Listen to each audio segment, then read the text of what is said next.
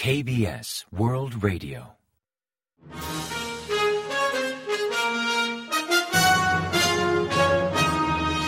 Informativo de KBS World Radio. Bienvenidos un día más al informativo de KBS World Radio. Les habla Javier Castañeda y tras el saludo les avanzamos los principales titulares del día 4 de enero. Jun se compromete a traducir el progreso económico en beneficio real para el pueblo. Corea preside el Comité de Sanciones contra Yemen del Consejo de Seguridad de la ONU. Pyongyang prevé un año de alta tensión y critica las maniobras surcoreanas. Inteligencia señala a la hija de Kim Jong-un como posible heredera del régimen.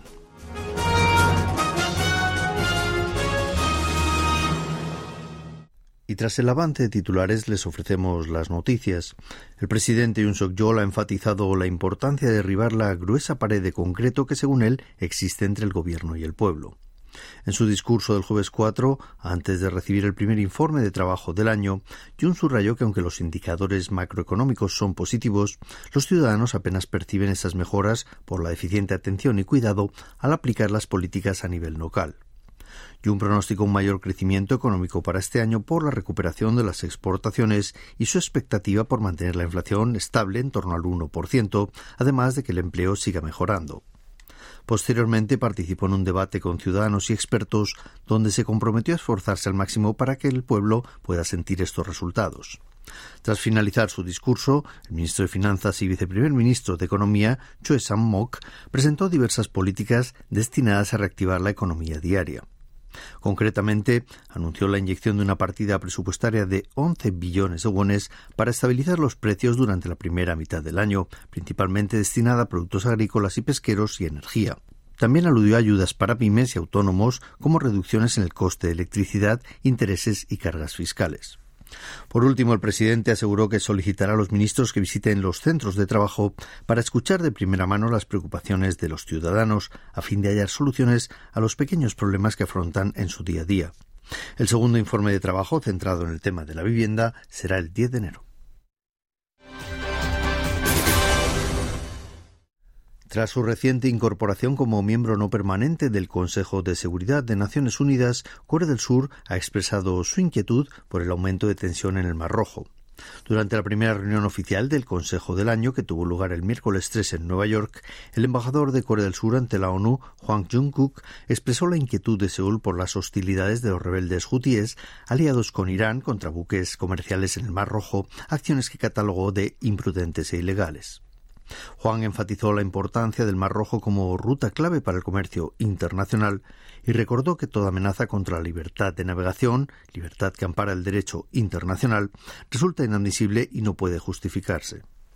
También hizo hincapié en que la delicada situación en la franja de Gaza inquieta por el posible efecto dominó que podría afectar a otras zonas y urgió esforzarse por reducir la tensión en el Mar Rojo y alrededores.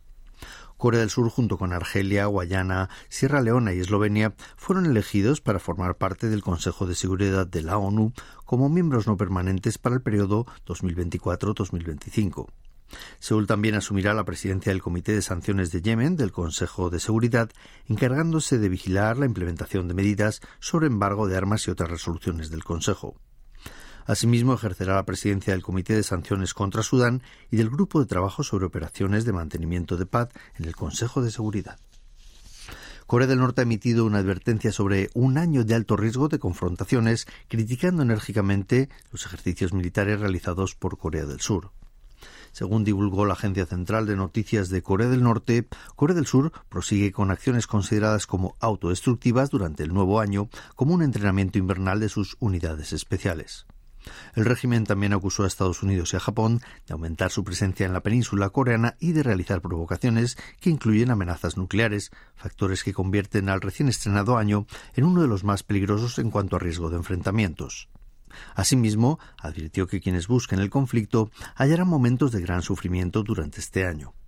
Desde la perspectiva del sur, inquieta que Corea del Norte utilice las maniobras militares regulares del país como pretexto para justificar sus propias provocaciones. El Servicio Nacional de Inteligencia de Corea del Sur ha señalado a Kim Chue, hija del líder norcoreano Kim Jong-un, como posible sucesora del régimen norcoreano. En un informe enviado a la oficina de Lee In-jong, del principal opositor partido de Minju, y tras analizar en detalle las apariciones públicas y el trato recibido por Kim Chue, Inteligencia señala a la hija de Kim como favorita para sucederle en el poder. No obstante, considerando la juventud de Kim Jong-un, su aparente buena salud y otras variables, no descartan otras opciones y siguen la situación de cerca.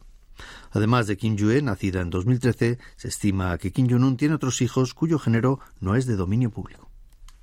El Departamento de Estado estadounidense ha reiterado una vez más su compromiso a dialogar mediante canales diplomáticos con Corea del Norte después de que el líder Kim Jong-un ordenara a su ejército acelerar los preparativos de guerra y optar por una línea dura hacia Corea del Sur y Estados Unidos. El portavoz del Departamento de Estado, Matthew Miller, explicó el día 3 en rueda de prensa que Washington sigue dando la bienvenida a las negociaciones diplomáticas con Pyongyang, aludiendo al diálogo como mejor vía para lograr una desnuclearización total de la península coreana.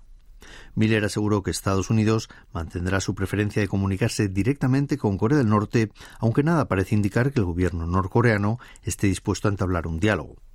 El 30 de diciembre de 2023, después de cinco días de sesiones plenarias del Partido de los Trabajadores, Kim Jong-un confirmó un cambio significativo en la política hacia Corea del Sur y Estados Unidos, declarando el fin de los esfuerzos de reconciliación y reunificación y redefiniendo las relaciones intercoreanas como de relación entre países hostiles.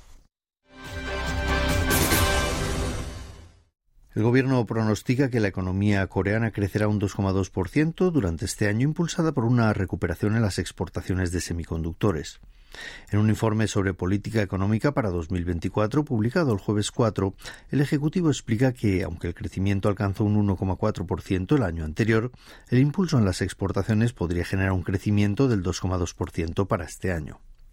El pronóstico del Gobierno coincide con el del Fondo Monetario Internacional y supera la proyección del 2,1% del Banco de Corea presentada el pasado mes de noviembre. Para 2024 se espera un incremento del 8,5% en la exportación de semiconductores al mejorar la demanda en el sector mundial de chips. Por otra parte, se prevé un aumento de las importaciones del 4% interanual y superávit por cuenta corriente de unos 50.000 millones de dólares. Sin embargo, los pronósticos apuntan a un retroceso en el gasto privado y en las inversiones en construcción, factores que situarían el incremento del gasto en un 1,8% hasta disminuir los ingresos reales por la inflación y el elevado tipo de interés.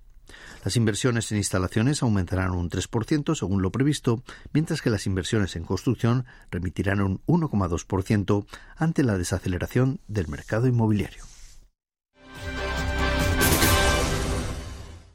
El calentamiento global está dejando fenómenos meteorológicos inusuales a nivel mundial. Sin ir más lejos, el año pasado Corea del Sur experimentó el promedio de temperatura más elevado desde que existen registros, factor al que contribuyeron las intensas lluvias locales. El promedio de temperatura del país fue de 13,7 grados centígrados, superando en 0,8 grados al promedio del año anterior y batiendo un nuevo récord desde que comenzaron a recopilarse datos en 1973. Además, durante todo el año, de enero a diciembre, las temperaturas se mantuvieron por encima del promedio histórico, algo sin precedentes. Estos aumentos de temperatura derivaron en fuertes precipitaciones, pues la acumulación de vapor de agua en la atmósfera resultó en un promedio de precipitaciones a nivel nacional de 1.740 milímetros, el tercer mayor nivel jamás registrado. Incluso en mayo y diciembre, meses típicamente más secos, hubo infrecuentes lluvias torrenciales. Durante la temporada de monzón, el sur de Chunchon recibió el mismo volumen de lluvia de un año en menos de una semana, mostrando una marcada inestabilidad.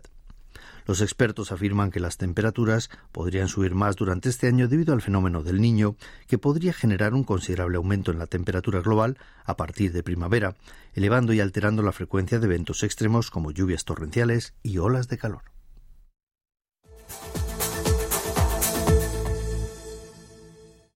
Y ahora pasamos a ofrecerles el pronóstico del tiempo. Para el viernes 5 se espera un día nublado en todo el país con posibilidad de lluvias ligeras o nieve en Kangwon, en Chuncheon, en la zona capitalina y también en el interior del sur. La temperatura marcará entre menos 3 grados y 6 grados centígrados de mínima en la mañana y entre 5 y 13 grados centígrados de máxima por la tarde. En cuanto a la calidad del aire, se espera una elevada concentración de micropartículas en todo el territorio nacional. Y a continuación comentamos los resultados del parqué. El índice compuesto de la bolsa surcoreana, el Kospi, bajó el jueves 4 un 0,78% respecto al miércoles hasta cerrar la jornada en 2.587,02 puntos. El descenso obedeció principalmente a la salida masiva de las instituciones del mercado bursátil. En tanto, el COSDAC, el parque automatizado, registró un retroceso del 0,61% hasta finalizar en 866,25 unidades. Y en el mercado cambiario, la moneda surcoreana se depreció frente a la estadounidense, que ganó 5,2 unidades hasta cotizar 1.310 wones por dólar al cierre de operaciones.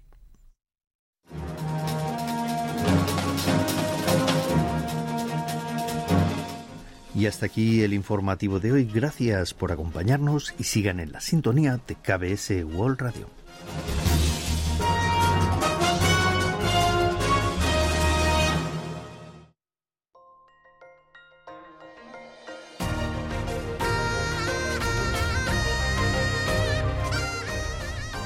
Acaban de escuchar el podcast de KBS World Radio.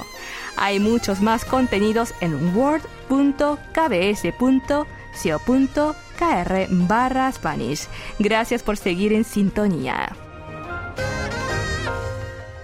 KBS World Radio.